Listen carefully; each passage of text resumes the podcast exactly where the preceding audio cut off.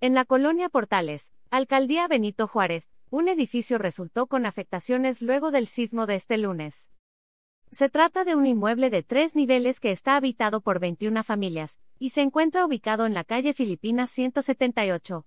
También puedes leer, mujer asesina a su pareja porque la maltrataba y vive con el cadáver en casa. Desde el pasado sismo del 2017 tuvo algunos daños, sin embargo, en su momento las autoridades no consideraron de alto riesgo los daños estructurales.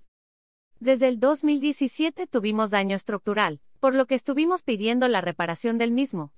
Llegó el cambio de gobierno y no se le hizo nada, lo único que hicimos los vecinos fue apuntalar para tener un poco de estabilidad en el edificio. Hace dos meses el licenciado Martí Batres vino a revisar el edificio, y nos dijo que iban a empezar a hacer el apoyo porque el daño que tiene el edificio es estructural.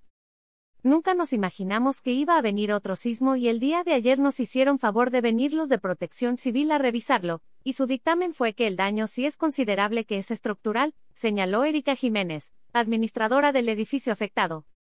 Personal de protección civil de la alcaldía Benito Juárez acudió esta mañana para hacer una nueva revisión del inmueble. Mira también, por celos, intenta atropellar a su exnovia y embiste a un joven en CDMX. Se puede considerar que es un edificio habitable, pero hay que hacer una revisión exhaustiva. Las traves no se aprecian que estén fracturadas, no se aprecia una deformación, pero mucho le ayuda los soportes que tiene.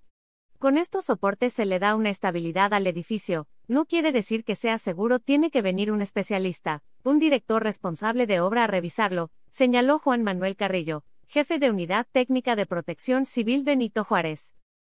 Los vecinos esperan que mañana miércoles las autoridades del gobierno de la Ciudad de México acudan para dictaminar los daños, y de esta manera puedan recibir el apoyo correspondiente. ¿Necesitas realizar algún trámite?